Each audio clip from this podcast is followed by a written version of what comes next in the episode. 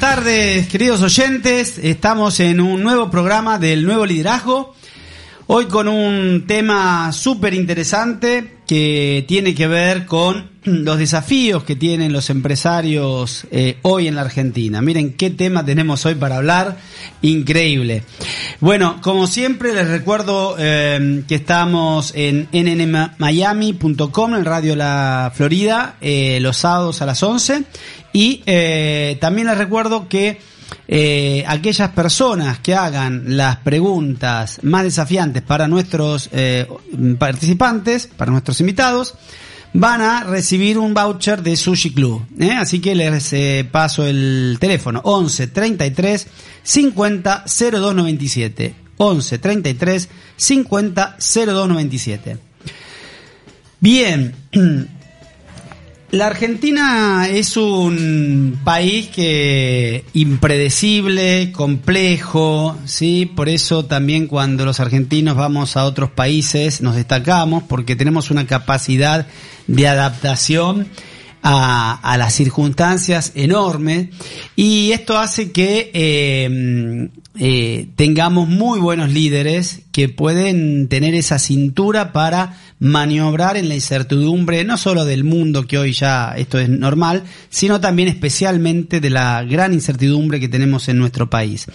Y, sobre esto vamos a estar hablando eh, con nuestros dos invitados eh, porque creo que ellos dirigiendo empresas eh, muy interesantes de, de, nuestro país pueden eh, contarnos eh, cómo lo están viviendo y cómo y dejarnos algunas enseñanzas para los oyentes y, y para mí también.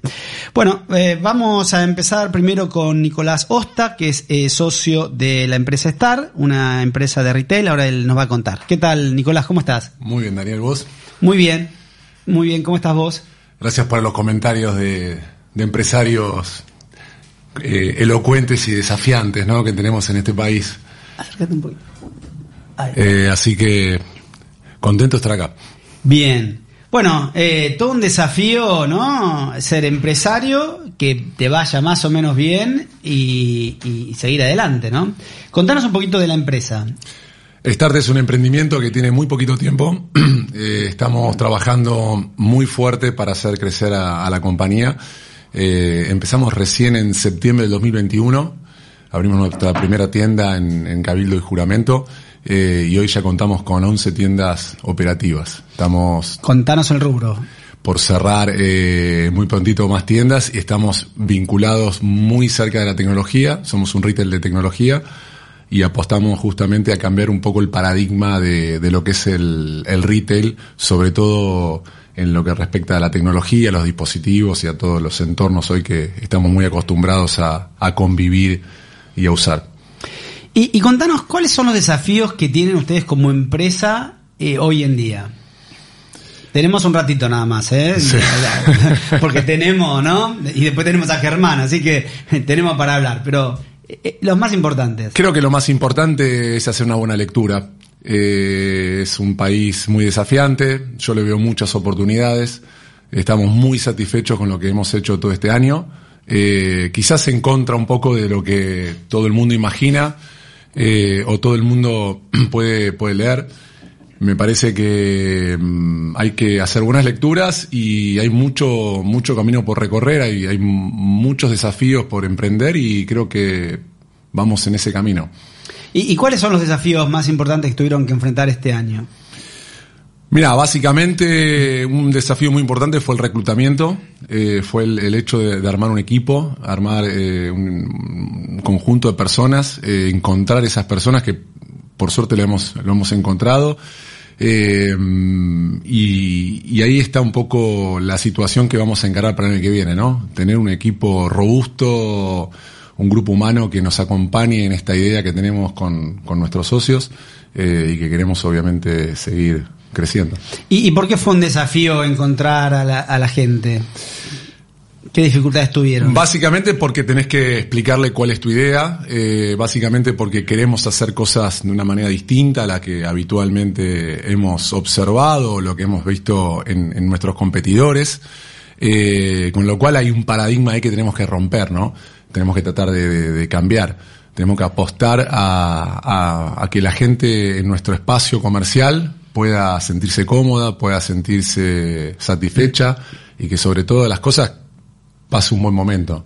Eh, en, este, en esta situación tan particular que tenemos nosotros como argentinos, en donde no siempre las cosas están bien o, hay mucha información negativa, queremos mostrar un, poco más de positivismo Qué bueno. Qué bueno, me, sorprende la, respuesta. Yo que me va a hablar de las importaciones, me va a hablar de la inflación, de la gente. Qué, interesante esto, ¿no? Porque, eh, digamos, lo de las importaciones, lo de la inflación es algo que todos lo sabemos y me imagino que también habrá sido un factor eh, importante eh, durante este año. Pero qué importante que puedas poner el foco en esto, ¿no? En, en la gente que elegís y también en en cambiar un paradigma de atención, ¿no? Eh, me, parece muy interesante eso, ¿no? Que no solamente quedarnos con, los temas más macro. Los temas macros están, eh, hay cosas que claramente no podemos cambiar, como te dije al principio, lo importante es hacer la lectura correcta y, reconocer las oportunidades. Eh, creo que con el equipo que estamos armando y, con lo que ya tenemos nosotros en nuestras filas estamos súper entusiasmados. Eh, los chicos entendieron la idea y me parece que sin abstraerse de, la coyuntura general eh, hay que hay que empujar básicamente. Ahora cuando uno escucha los medios, eh, gente en la calle, conocidos, eh, todos hablan de lo mal que está el país, de la situación. Y vos abriste 10 tiendas este año. 10 tiendas, sí. ¿Cómo se hace para abrir 10 tiendas en un contexto eh, tan adverso como, como el que tenemos, ¿no? De mucha inflación, mm. con incertidumbre, con una cuestión política que no se termina de, de estar clara. Insisto, me parece que hay oportunidad y nosotros reconocemos esa oportunidad, con lo cual apostamos me parece que más allá de, las malas noticias, de, un montón de elementos negativos, hay otras que son muy buenas. Eh, el consumo empuja mucho.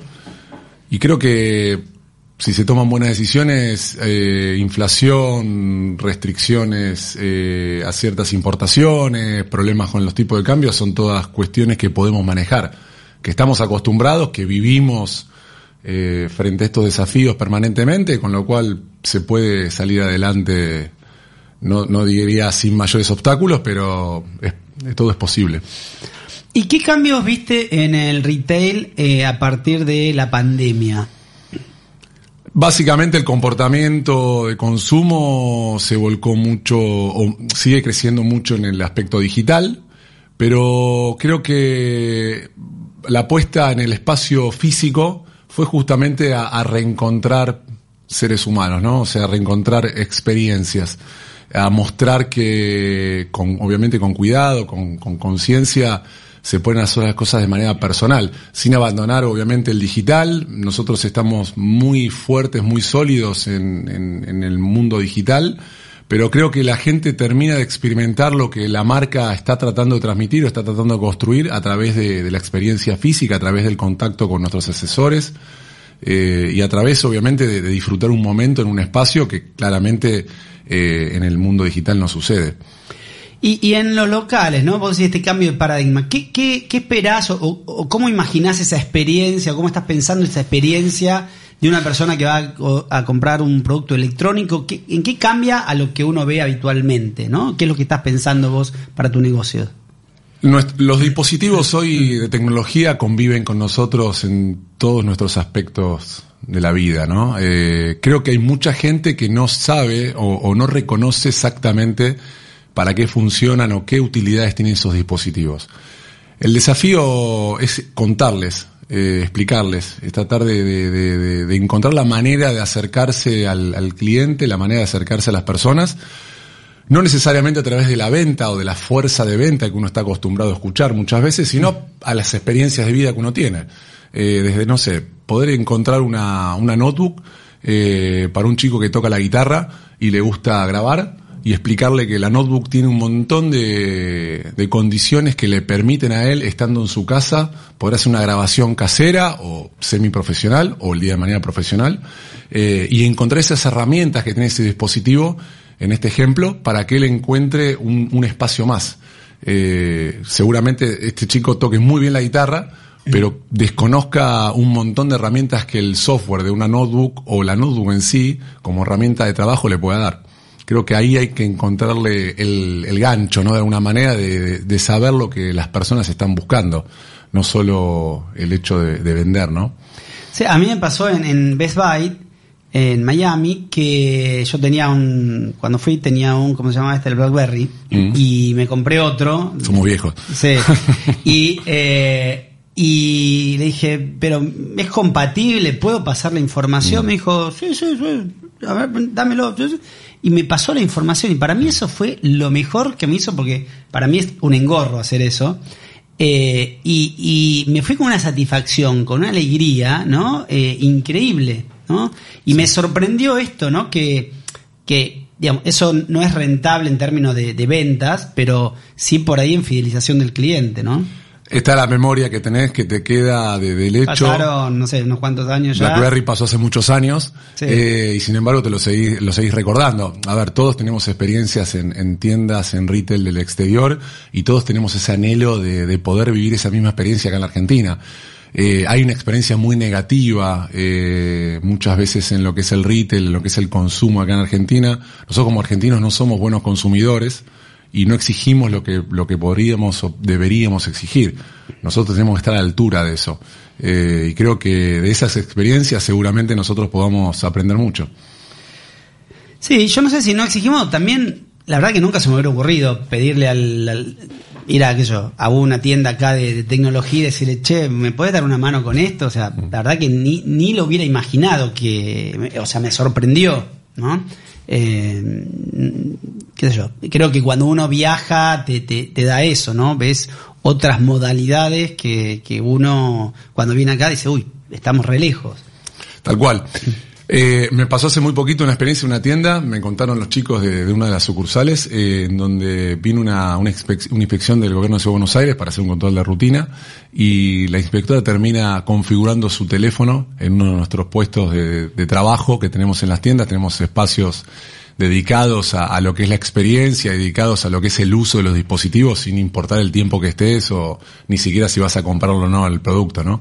Y la chica se fue recontenta, más allá de lo que había hecho como tenía que hacer en su trabajo, eh, pudiendo haber configurado un teléfono que por algún motivo lo tenía bloqueado.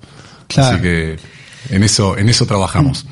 Qué bueno. Y ¿Y qué características tiene que tener un líder emprendedor? ¿No? Como vos, que tenés varios negocios, que venís eh, emprendiendo y siguiendo, eh, apostando al país. ¿Cuáles son las características que tiene que tener una, una persona con esas características? Es difícil. Eh, yo aprendí mucho en mi experiencia personal como deportista, como jugador de básquet, que lo sigo siendo, y aprendí mucho el rol en un equipo eh, a veces como líder, a veces como, como una persona que acompañaba, que fortalecía, que trataba de empujar desde un montón de lugares. Con lo cual, eh, en, en, mi rol de liderazgo en, algunos de los equipos que he participado, eh, he aprendido siempre que se empuja siempre desde abajo. Se empuja dando el ejemplo y se empuja sobre todo trabajando. Me parece que el líder tiene que estar en, esa sintonía, tiene que estar cerca del equipo. Eh, no se puede alejar, no puede tomar distancia eh, muy grande ¿no? sobre, sobre el resto de, del equipo para, para que el equipo lo sienta propio. Eh, o por lo menos me ha funcionado eso a mí, estar cerca de la gente. ¿Y, qué recomendaciones le darías a una persona que está queriendo emprender en Argentina? ¿Sí? Y ponerse un local, un negocio de, no sé, de cualquier tipo. Creo que tiene que pensar muy bien cuál es eh, la idea del negocio. Eh, tiene que hacerlo, tiene que hacerlo convencido, pero sobre todas las cosas tiene que pensar muy bien en, lo que quiere hacer eh, y, aferrarse a esa idea, ¿no? Aferrarse a esa idea y trabajarla al máximo. hay, hay mucha, mucha oportunidad, como dije anteriormente, para hacer muchas cosas. Y cuando vos decís eh, lo de la lectura, ¿no? Del contexto, ¿qué, qué, cuáles son esas cosas que uno debería mirar? ¿Qué, qué, cuáles serían los indicadores de lectura? Que vos decís, bueno, a ver, yo miraría acá, acá, allá. ¿Qué, mirarías? ¿O qué miraste vos en, en, este negocio? ¿O qué le recomendarías a otro que, que mire? Nosotros particularmente lo que observamos fue mm, que había un espacio vacío eh, en esta experiencia que te conté hace un ratito respecto a lo que sucede en una tienda. Yo observé, eh, empezamos a observar con, con, mis socios lo que sucedía en, la, en las tiendas de, de retail de tecnología. Eh, y empezamos a reconocer que había un espacio vigente que nadie estaba ocupando. Empecé a observar. Creo que hay un punto de observación muy importante que, que después te empieza a hacer las lecturas correctas, ¿no? Obviamente el tipo de cambio nos afecta permanentemente, eh, pero también eh, empuja a un consumo de este tipo de dispositivos. Hoy todo el mundo, todos queremos un dispositivo cerca nuestro, con lo cual hay que saber venderlo y hay que dar un espacio confortable para, para hacerlo. Sí, yo siempre digo cuando alguien me, dice eso, ¿no? En, a veces la gente tiene una idea, pero no la chiquea, no la mira, no la, no la coteja con el mercado, con lo que está pasando, ¿no? Y me acuerdo una vez, estaba dando un curso para emprendedores en, en una escuelita en, en Córdoba, y, y, claro, todos decían, bueno, eh, hacemos mermelada y pan. Y yo decía, pero en el barrio todos hacen mermelada y pan.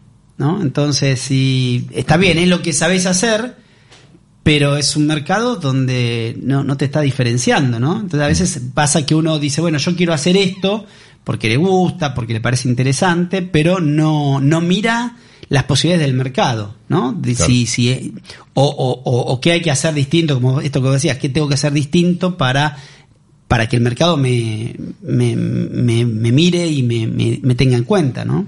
Sí, hay que buscar la diferenciación. En eso trabajamos mucho tiempo. Si bien este proyecto empezó hace un año y medio, lo venimos trabajando con, con mis socios ya hace como tres. Nosotros venimos del, del rubro de tecnología hace muchos años como distribuidores, con, los, con lo cual reconocimos muy rápido a, nuestros clientes y después a nuestros potenciales competidores. Con lo cual quizás este, este modo de observación y de empezar a buscar diferenciación lo venimos haciendo hace mucho tiempo atrás. Bien. Y vos nombraste ahí el, el tema de, de, las personas, del equipo. Eh, ¿qué, ¿qué, acciones están haciendo con respecto a las personas? ¿Sí? Para consolidar el equipo, para fidelizarlo. En este momento es uno de los mm, desafíos más grandes que tenemos porque eh, hemos crecido mucho, la gente está muy entusiasmada con el proyecto, sumamos mucha gente al equipo porque empezó a reconocer lo que estábamos haciendo, nos empezó a observar, nos empezó a ver, eh, con lo cual em, empezamos a ver de qué manera nosotros podemos empezar a, mantener ese, talento que tenemos en, en la compañía. Nosotros tenemos mucho talento en la compañía que hoy está muy aferrado y muy entusiasmado con la idea. Eh, lo que tenemos que trabajar para el año que viene, que seguramente sigamos creciendo, eh, es de qué manera nosotros seguimos estimulando eh, a todos los chicos para que sigan confiando y creciendo en el, en el proyecto, ¿no? Eh, obviamente buscando desde los beneficios que seguramente rápidamente buscan los chicos o, o tratan, tratamos de, de, de, trabajar con ellos, hasta la idea de, de comprarnos el proyecto y de, estar subidos en el mismo barco que nosotros. Me parece que hay como una parte emocional que es muy importante y hay otra parte obviamente eh, salarial o monetaria y, de beneficio que todos buscan, porque para eso estamos, ¿no? Eh, pero estamos también apostando mucho a, a lo emocional a lo de la conexión que hoy nos está pasando y, y, que lo sentimos y lo vivimos muy, muy de cerca, ¿no? Los chicos eh, se suman muy rápido a las ideas. El tema ahí es cómo, cómo seguir generándolas, ¿no? Cómo, cómo seguir creciendo. Qué bueno, qué bueno. Bueno, muy interesante, Nicolás. Vamos a una tanda y volvemos en unos minutos con el otro invitado. Auspicia este programa. En Farus People and Business te acompañamos a gestionar cambios para construir un mundo mejor. Consultoría, capacitación, coaching, selección y desarrollo son las formas en las que acompañamos el crecimiento de tu empresa. Comunícate con nosotros al 4778-3812 o mediante nuestra página web www.farus.com.ar.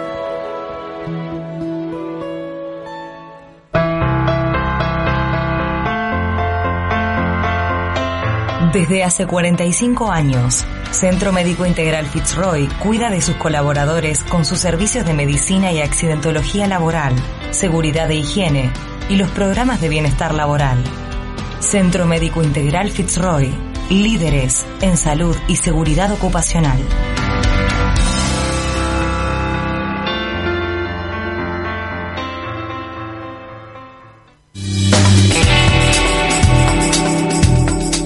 Remises Universal, empresa líder en el alquiler de vehículos con chofer. 50 años avalan nuestra gran trayectoria brindando siempre el mejor servicio. Remises Universal, garantía de confianza, calidad y seguridad. Viví una experiencia premium. Ando es una empresa de gestión de residuos que recicla lo que no le sirve a tu oficina, industria o vivienda en Capital y Buenos Aires. Transforma lo que tirás. Ando puede ayudarte. Contactate www.andoreciclaje.com. Pedir en Sushi Club es mucho más que pedir un delivery. Es reunirte y disfrutar de un momento especial con la gente que querés. Es vivir una experiencia diferente en donde más te guste. Pedir en Sushi Club es salir adentro.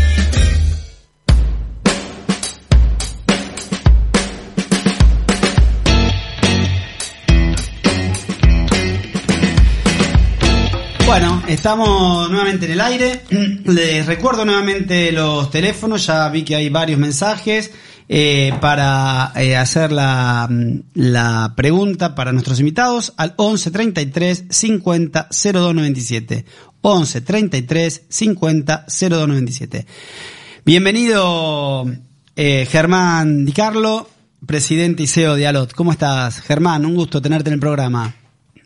Muy bien, Daniel, muchas gracias por la invitación. Este, muy buenas tardes, Nicolás. La verdad que muy interesante escucharte. Agradecido por, por estar junto a ustedes. Disculpen que no estoy físicamente, pero la cantidad de reuniones hace que por lo menos los pueda acompañar desde acá. Buenísimo, qué bueno.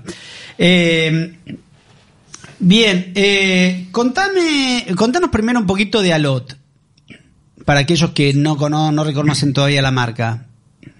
Eh, Alot es una empresa que, tiene 25 años, que nació hace muchísimo tiempo como Fisnet, creada este, por dos grandes emprendedores como Andy Freire y Santiago Vilinskis en su momento, este, que vino a cambiar un poco el paradigma del suministro eh, a las grandes compañías y sobre todo al sector pyme, en donde en un solo lugar se podía conseguir todo lo que se necesitaba para trabajar Alrededor de 10 años después, Staples International compró la compañía este, y eh, se lanzó no solamente a mantener lo que teníamos en el mercado de eh, venta, que en su momento era venta telefónica porque no había tanto internet, sino también eh, con la apertura de tiendas y mostrar que todo lo que veníamos este, haciendo se podía ver físicamente en tiendas de cercanía y a través de, de eso cambiar la propuesta de valor a no solamente te entregamos lo que querés, sino que también puedes comprarlo en alguna tienda de cercanía.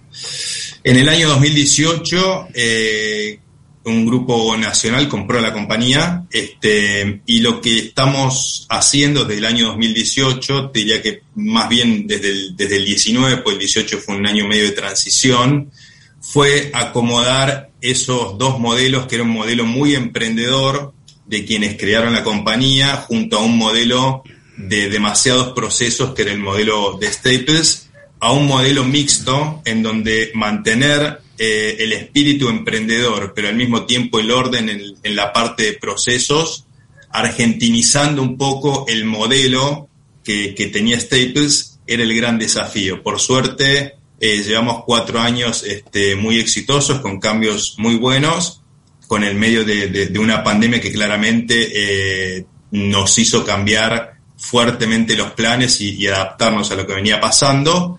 Y hoy Alot es eh, la empresa número uno en suministros de todo lo que se necesita para trabajar y para estudiar a nivel país con varios segmentos. Tiene la parte consumidor final, atiende a las pymes, atiende a grandes este, eh, empresas y atiende también una parte del sector gobierno, ¿no?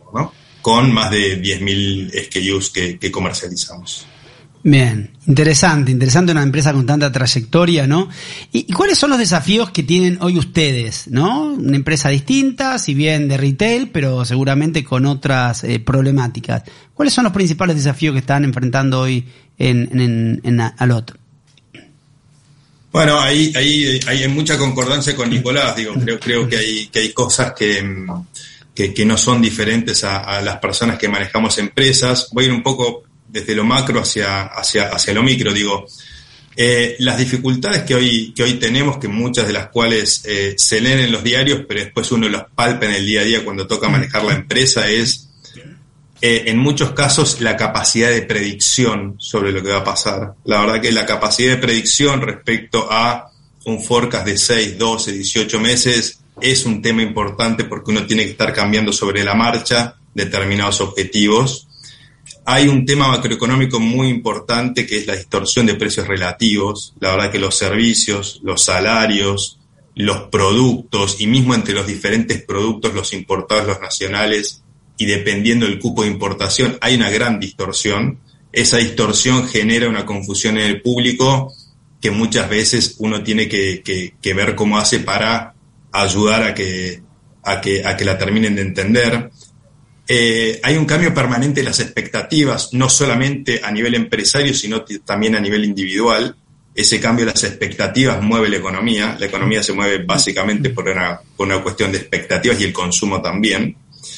Em, el acceso al crédito de las empresas que posiblemente no tengan un grupo económico muy, muy, muy grande afuera es un problema para seguir creciendo. Em, y una presión impositiva que claramente genera una, competencia desleal entre quienes pagan totalmente los impuestos y quienes este, no lo vienen haciendo. Eso resumiendo la parte de la macroeconomía, ¿no? Pero me gusta pensar, y siempre hablo con los directores, una, frase muy, este, muy pragmática de Juan Carlos de Pablo, que ha sido profesor y soy gran admirador de, de sus lo siguiente. En mi barrio hay 30 pizzerías.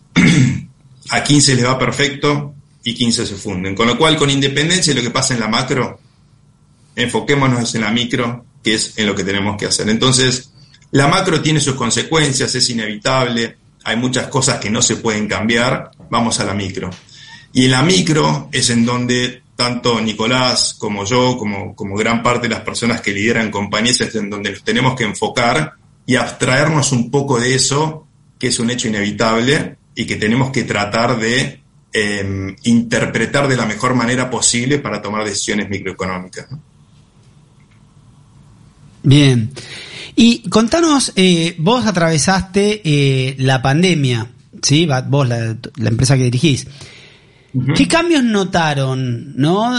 cómo, ¿Cómo influyó eso en el desarrollo de los canales digitales? Em, y si generalmente hubo un, repunte del canal digital, pero ¿cómo, cómo está hoy? Eh, ¿Volvió, se, sigue en crecimiento o eh, un poco lo que decía eh, Nicolás, la gente le interesa el, el contacto y, no dejando lo digital, vuelve otra vez al local. ¿Notás alguno de estos cambios? Yo noté tres cambios en, la pandemia. El, primero es claramente dentro de, la curva de innovación que tienen las personas, si uno toma, como, como la curva de Gauss, están los que primero innovan, compran por internet, después tenés el promedio de la gente, después tenés los que nunca lo iban a hacer. Ese 5 o 10% que nunca lo iba a hacer, estuvo obligado a hacerlo en la pandemia. Entonces, el primer punto es, la pandemia obligó a aquellos que se resistían a comprar por Internet a tener que hacerlo de manera obligatoria. No tenía otra alternativa. Entonces, los laggers o, los que últimos llegan a, ese, a ese sistema de innovación por la resistencia al cambio lo tuvieron que hacer. Eso fue algo muy positivo porque em, trajo claramente un crecimiento de los que ya estaban, pero a su vez obligó a los que se resistían a ese proceso de cambio. Yo creo que indefectiblemente van a volver al sector físico, comparto con Nicolás la idea, por dos razones. Primero porque somos seres sociales. y al ser seres sociales necesitamos el contacto con otras personas, necesitamos el contacto, necesitamos la experiencia de ir a verlo al local, necesitamos la experiencia que nos lo expliquen.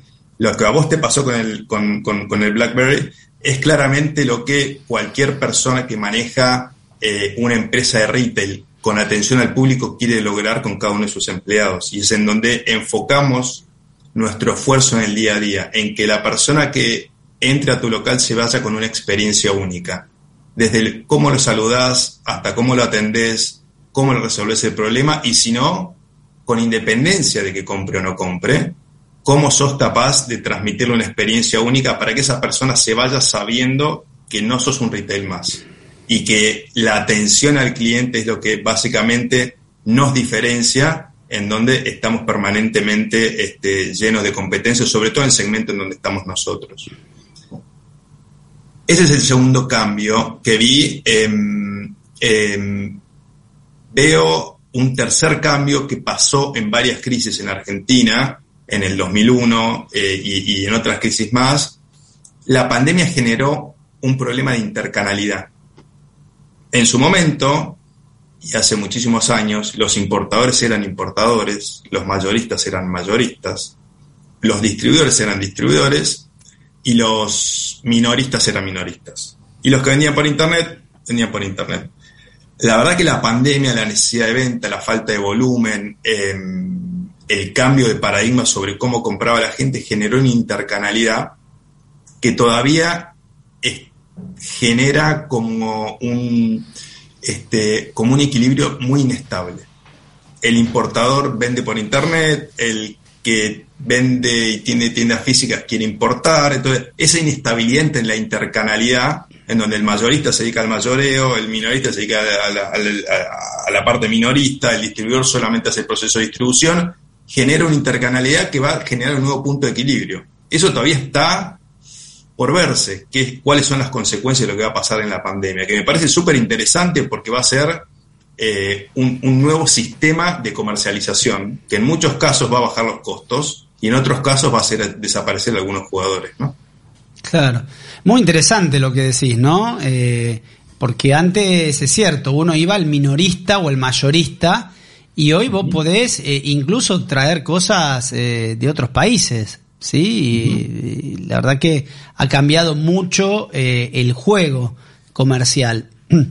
Y ¿Cuál es, ¿Cómo se conforma un equipo? ¿no? Vos tenés ya una estructura grande de empresa, de mediana. Eh, ¿Cómo se estructura em, a todo un nivel gerencial, de jefaturas, para, para llevar adelante una idea de negocio, ¿no? Un, proyecto de negocio, un cambio de, timón en, cuanto a aquí cambió la empresa y, los propietarios y eso implica un movimiento distinto de hacia dónde va o cómo van a avanzar en la compañía. ¿Cómo, cómo se lleva a toda la compañía a un nuevo modelo, ¿no? cuando ya vienen de otros modelos distintos? Em, lo, principal, me, tocó manejar en, mi carrera varios grupos en donde lo que había que hacer era cambiar la cultura y explicar qué pasaba. En su momento eh, me tocó vivir la fusión de dos empresas multinacionales muy grandes.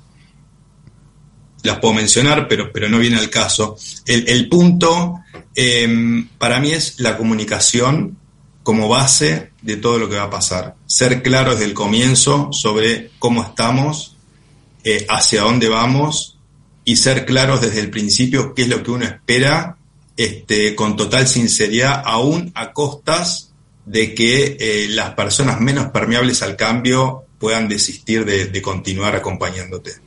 Entonces, em, lo primero que, hay que hacer es eh, decir claramente y fijar claramente lo que pocas empresas se fijan, que es definir qué hacemos y ponerlo claramente, cómo lo hacemos y por qué lo hacemos. Eh, un grupo de liderazgo que te acompañe, que sea serio, tiene que tener muy claro el por qué hacemos lo que hacemos. Si no entienden el por qué hacemos lo que hacemos, el qué hacemos y cómo lo hacemos no tiene sentido, no, no, no, es, este, es solamente algo rutinario que no lleva al éxito de la compañía. Entonces, mi pregunta, mi pregunta hacia el directorio es, por qué venimos todos los días a trabajar, por qué creemos que Alot tiene que seguir vivo, por qué creemos que los consumidores tienen que elegirnos. Entonces, el por qué hacemos lo que hacemos es la base de generar un equipo de liderazgo que vaya hacia el mismo lado como equipo en su conjunto. Para lo cual, tenés que tener muy claro el porqué. Y el porqué no es tan fácil. ¿Por qué abro una empresa? Porque quiero ganar plata. Esa no es la razón de la existencia de una compañía. La razón de la existencia de una compañía es si nosotros como directores, como empresarios, como gerentes generales, creemos que a través de lo que hacemos somos capaces de cambiar la realidad del mercado. Somos capaces de reinterpretarla, como decía Nicolás, y entender que hay un lugar para nosotros ahí. Somos capaces de generar algo nuevo. Eso es, más allá de que la empresa sea mediana o grande, es lo que a uno lo motiva todas las mañanas, decir, bueno, si soy capaz de cambiar el modelo de negocio, realmente voy a ser capaz de generar un incentivo adicional con respecto a la gente. Y lo otro es em, siempre tener un equipo de jóvenes de una nueva generación que empuje a los que ya estamos por encima de los 40, que vengan a desafiarnos intelectualmente, que vengan a decirnos que existen nuevos modelos, que, que nos hagan sentir que, eh, que, hay una parte de abajo que empuja y esa nueva generación de líderes es la que tenemos que tratar de incentivar porque algún día son los que nos van a reemplazar. Y a esa nueva generación hay que incentivarlos a que logren lo que hasta ahora no logramos, aún teniendo las del mercado. Entonces, para mí eso es lo más importante del grupo, lo que incentiva, lo que a mí me incentiva y lo que el grupo de liderazgo eh, siento que eh, em, eh, valora. El cambio cultural se genera así, generando nuevos paradigmas, siendo claro, proponiendo el por qué hacemos lo que hacemos e incentivando muy desde abajo este, los cambios que tenemos que hacer. Qué bueno, qué interesante. Bueno, eh, vamos a ir a una tanda y después ya nos conectamos charlando y compartiendo con ambos invitados eh, las preguntas del público y algunas preguntas más que me quedaron para, para hacerles. vamos a la tanda. muchas gracias, Germán, por tu aporte. No, al contrario. Auspicio este programa. Vuelve la pizza estilo neoyorquina a Buenos Aires de la mano del reconocido cocinero Danilo, Ferraz. Hell's Pizza combina arte, música, cerveza tirada y ocho variedades de pizza con ingredientes de primera calidad. Abre todos los días, desde el mediodía hasta la noche. Humboldt 1654, Palermo.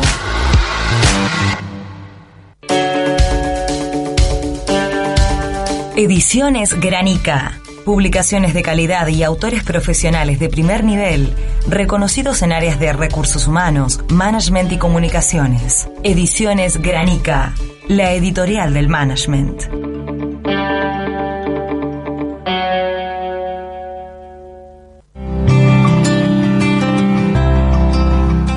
Por cada botella de agua que compras, gracias, provee acceso a agua segura y nutrición alimentaria para personas de comunidades vulnerables donando el 100% de las ganancias. Para más información ingresa a www.gracias.com.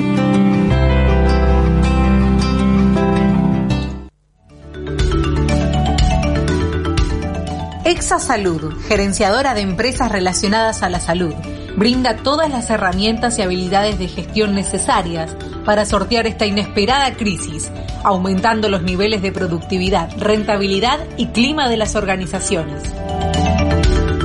Comuníquese con nosotros a www.exasalud.com o al 15 22 84 63 44. Vivank es una entidad financiera con más de 50 años de experiencia en el mercado argentino que ofrece una amplia gama de productos y servicios a clientes de banca empresas. Día a día, Vivank es elegido por importantes empresas del mercado para acompañar el crecimiento de sus negocios.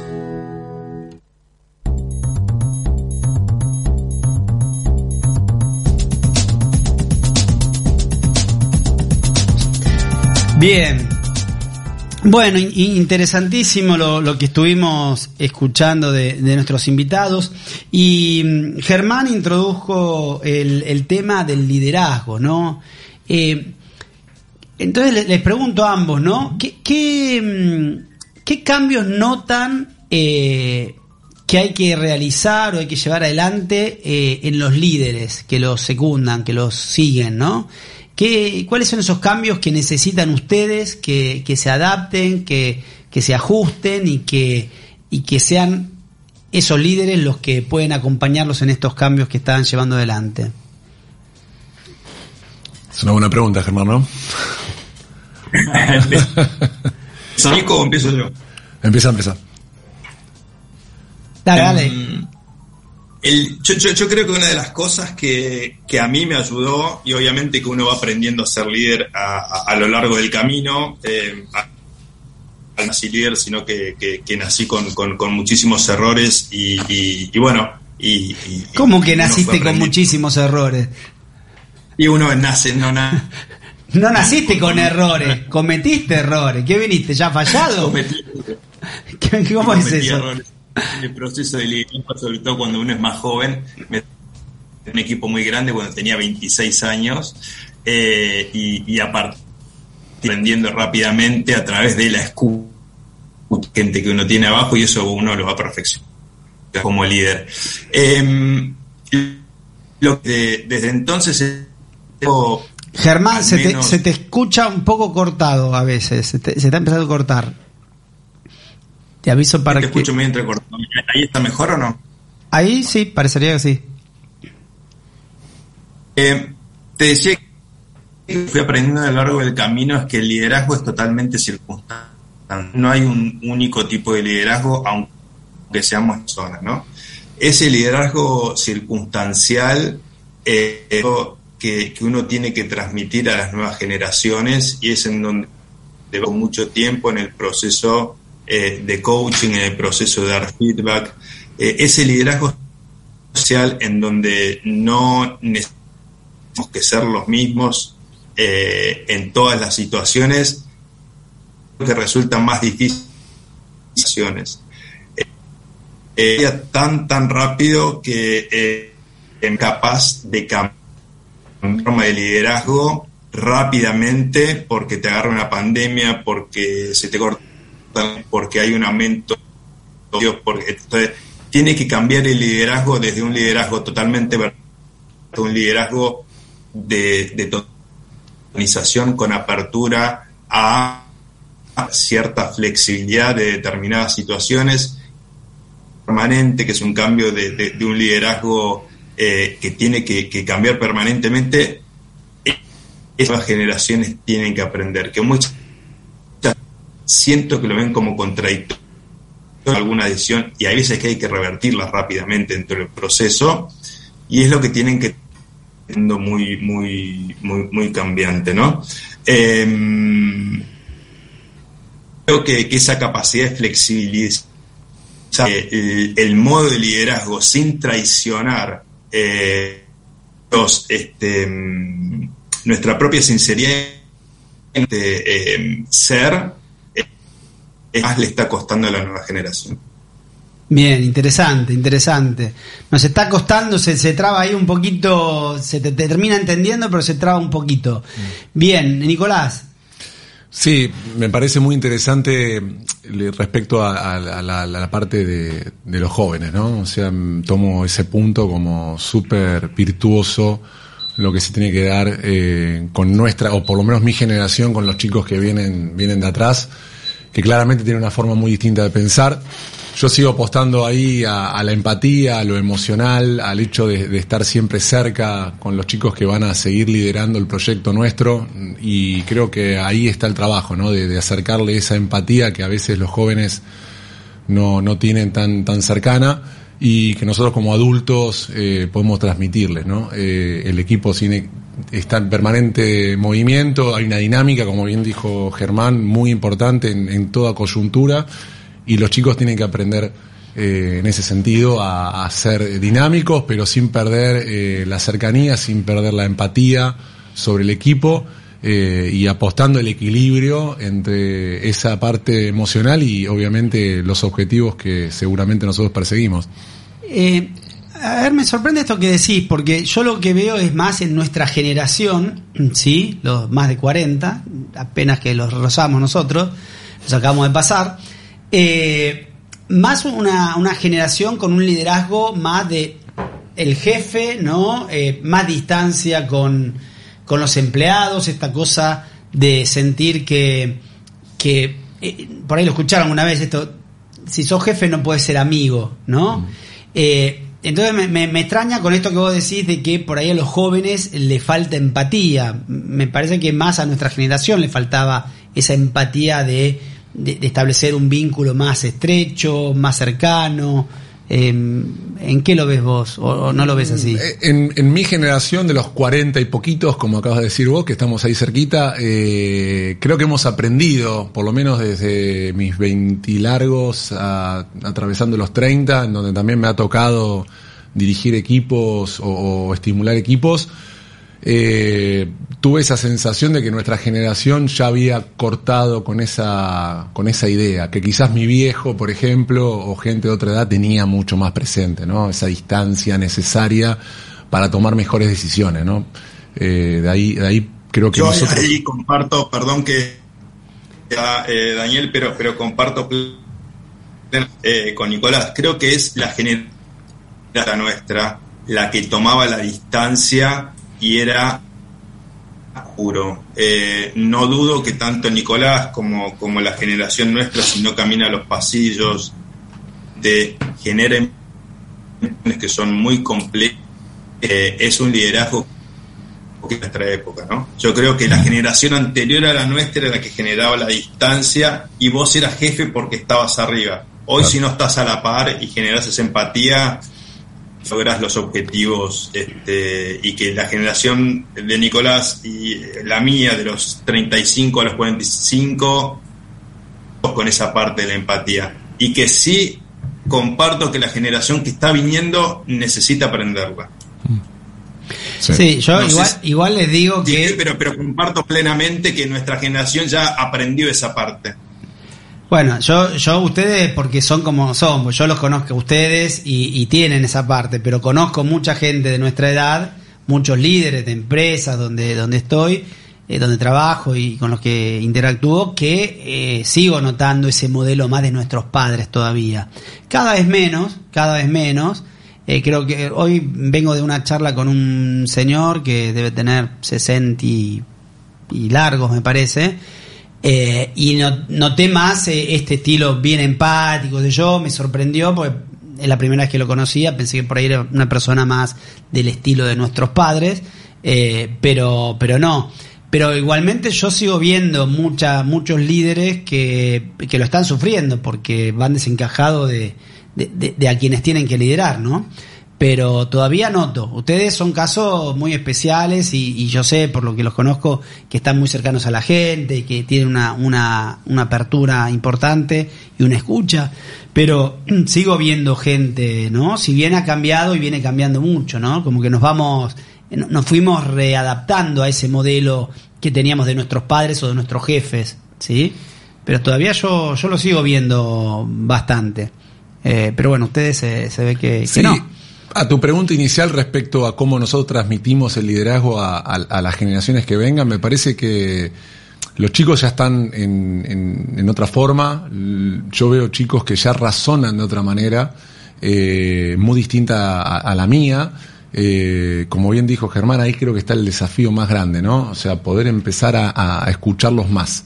Eh, claramente tienen muchas ideas y muy buenas, eh, nosotros tenemos que tratar de, orientar o, de alguna manera regular toda esa, esa energía que los chicos tienen. Eh, me parece que ahí está nuestro rol también, poder administrar esa energía permanente, ese flujo de, de, información que hoy las generaciones nuevas tienen, que es, es un montón, ¿no? Hay una cantidad de datos y de información que hace, por lo menos en mi caso personal, muy difícil de procesar. Bien. ¿Y cómo ven el panorama? A mí la pregunta esta, con esta los maté, los maté ¿eh? 2023. Yo veo un panorama, voy a empezar ahora, Germán, te, te, voy, a, te voy a ganar en la iniciativa. Eh, veo un año muy parecido al 2022. Eh, seguramente esté tenido por situaciones políticas, por las elecciones. Eh, en el caso nuestro particular, vamos a observar un consumo similar al del 2022. Obviamente con, con precios que vamos a tener que seguir muy de cerca, vamos a tener que ser muy, muy prolijos en nuestra estructura de costos eh, y nosotros estimamos un año con un buen volumen de, de trabajo. Bien, eh, Germán. Sí, eh, yo creo que el año 2023 va a ser un año, comparto, eh, con algo. Lo que tenemos a favor es que tenemos del año 2022. Eh, no te escuché, ¿qué tenían a favor? Igual, tenemos eh, un muy buen entrenamiento pasó en el 2022. Eh, y, y, bueno, y en contra también veo la posibilidad de eh, un tema eh, político-económico. La política y la economía están tan ligadas que a partir del segundo semestre puede llegar a cambiar algunas variables. Esperemos este, eh, no, no, no emocionen mucho más en la situación que, tenemos actualmente. Eh, a priori veo una mejor preparados todos por lo que venimos viendo, pero que puede llegar a traer algún, algún si la parte política algún tipo de ruido. ¿no? Bien. Bueno, vamos a ir a, la pregunta del público, que me, la que elegí me parece muy interesante y es un, un tema que, que, siempre se plantea, ¿no? Eh, dice Rodrigo, dice lo siguiente, siempre se habla de la soledad del número uno. Eh, ¿Cómo enfrentan ustedes eso? Linda pregunta, ¿no? Esto de, de, estar ahí arriba y tener que ser el responsable de, de dirigir la empresa. Eh, y siempre la última decisión es la tuya, ¿no? Eh, interesante. ¿Cómo, ¿Cómo se vive eso? Tengo la, el privilegio de tener dos socios. Ahí está, vos estás mejor. eh, y, y, poder compartir. Eh, que tiene esas, la ventaja esas, y la desventaja. Claro, porque las discutís también, ¿no? O sea, ah. y podés estar o no de acuerdo. Eh, como socios obviamente entendemos al otro y nos acompañamos. Eh, ahí está un poquito el, el secreto. Eh, en algún punto sí, la soledad termina siendo desafiante eh, y, y, bueno, a mí en, en, ese, en ese sentido me genera mucha adrenalina y me encanta, con lo cual me parece muy divertido. Ahí está, Rodrigo, a él le encanta y lo divierte. Vamos a ver, Germán. Eh, en mi caso, sí sufro eh, en algunos casos la, la, la soledad de, de, ser el número uno. Eh, no tengo ningún abrirla al directorio y expresar mi situación puntual. Directorio cuando veo que la situación del proceso de toma de decisiones eh, está eh, enclaustrada en el CEO de la compañía y me pregunto mal para no ser un equipo y que quede todo arriba. Entonces, al final del día, la habilidad es mía. Creo que si uno tiene eso es la humildad de compartir con la gente de abajo, o en el caso de, con sus socios, que, que, también es difícil, eh, necesariamente te sentís solo. ¿sí? Eh, obviamente que hay, eh, y hay determinadas situaciones que no me gusta escuchar a ningún CEO, fácil abrir la pregunta que quedarse solo con este con el proceso de toma de decisiones. Bien, hay una, no sé si recuerdan, hay una imagen que a mí me, me gusta mucho de la película Apolo 13. Recuerdan la película, ¿no? Cuando quedan los astronautas allá en Houston, we had a problem, ¿sí? En el viaje a la Luna. Y eh, el, el, coordinador de, la NASA en, tierra, eh, bueno, frente al equipo dice, bueno, los vamos a traer, no cabe duda, no, no hay duda de que van a volver, ¿no? Y hay una escena que me, parece maravillosa, que está él en una habitación con un, con un vidriado así donde se ve todo el, equipo de, de, la NASA Y, es una escena que está él con la luz eh, media oscura, ¿sí? Medio así, sin, sin, las luces, se ve solamente lo de atrás. Y él, eh, y es el gesto de él decir, tengo tres tipos, o sea, no dice nada, no hay una palabra, solamente es, yo estoy al frente de esto, o sea, por lo menos la impresión que me llevo yo, eh, me llevo yo, estoy al frente de esto, tengo tres tipos en la luna, no sé cómo voy a hacer, ¿no? Ese momento de soledad donde él se encuentra con él mismo, porque frente al equipo le dice, no, no, no hay duda, eh, está, vamos a sacarlos adelante, pero cuando se, se, encuentra con sí mismo y que me imagino diciendo, ¿cómo hago para traer a estos tipos a, de vuelta, no? Es una, una, imagen que me parece maravillosa y que muestra un poco esto de, de la soledad. Me imagino ustedes, bueno, en el caso de él, eh, esto de acompañarse, pero también por ahí a veces con los socios, che, eh, no sé, nos cerraron la importación, que yo, bueno, hay un momento donde uno también tiene que eh, somos tres, pero estamos solos. Acá tenemos que nosotros, toda la empresa depende de nuestras decisiones. Y en el caso de, Germán también, ¿no? Eh, me, encanta esa escena porque muestra ese momento donde dice, bueno, yo hacia afuera digo esto, pero después tengo que enfrentarlo y la verdad es que no tengo la certeza de cómo lo voy a hacer. No, ahí, perdón que, ahí lo que, lo que hago y, y fue evolucionando en ese proceso de la verdad no sé cómo hacer. Y sobre todo en la pandemia y en muchas situaciones, uno no tiene ni ningún CEO tiene. Lo que va haciendo es encontrando el mejor camino. Em, el tomar un problema, por lo menos por un día, un par de horas, salirte de la oficina o salir estás o salirte específicamente del problema y mirarlo en perspectiva te ayuda muchísimo a cuál es la mejor decisión que puedes tomar dadas las herramientas que tenés. Dadas las herramientas que tenés. Entonces, creo que tomar perspectiva del problema cuando estás agotado y el agua te lleva al cuello es la mejor decisión que puede tomar un CEO y no tomar la decisión porque la tiene que tomar. Si la tiene que dilatar una hora o dos horas, que la dilate, pero que tome distancia, al menos es lo que a mí mejor me funciona, ¿no? Qué bueno, buen, buen, buen, buena idea. Eh, Nicolás.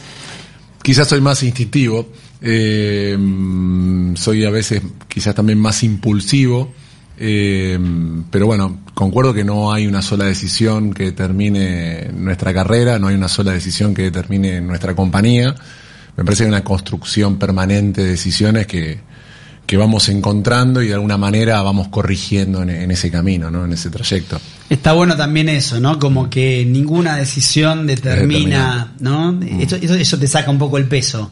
Y creo que sí, es un poco autoayuda. Saber que no, no, no, nada es determinante o nada es fatal. Y, también la, como la convicción de que si no era la acertada, vas a dar el, el, el golpe de timón para, para ajustarla, ¿no? Sí. Porque también hay que tener mucha seguridad en eso, en que uno, a pesar de que no sea la mejor decisión y, que te des cuenta una vez que la tomaste y cuando ves los acontecimientos, tengas la, tranquilidad, la, confianza en vos mismo y en tu equipo de que vas a poder hacer el golpe de timón para, para solucionarlo. Exacto, y apoyarse, ¿no? En el, en el equipo. Bueno, ¿qué programó, Manuel, eh? Muy bueno, muy bueno. Bueno, la verdad que les agradezco muchísimo, me encantó el programa. Hacía mucho que, tenía ganas de invitarlos eh, y, muchas veces en el programa tenemos eh, líderes, pero más bien de recursos humanos, y hacía mucho que no teníamos eh, directores de empresa o gerentes de empresa. Y, la verdad que, está bueno porque uno tiene una perspectiva distinta. Así que les agradezco muchísimo por la, por la participación. gracias Germán allá, gracias Nicolás acá.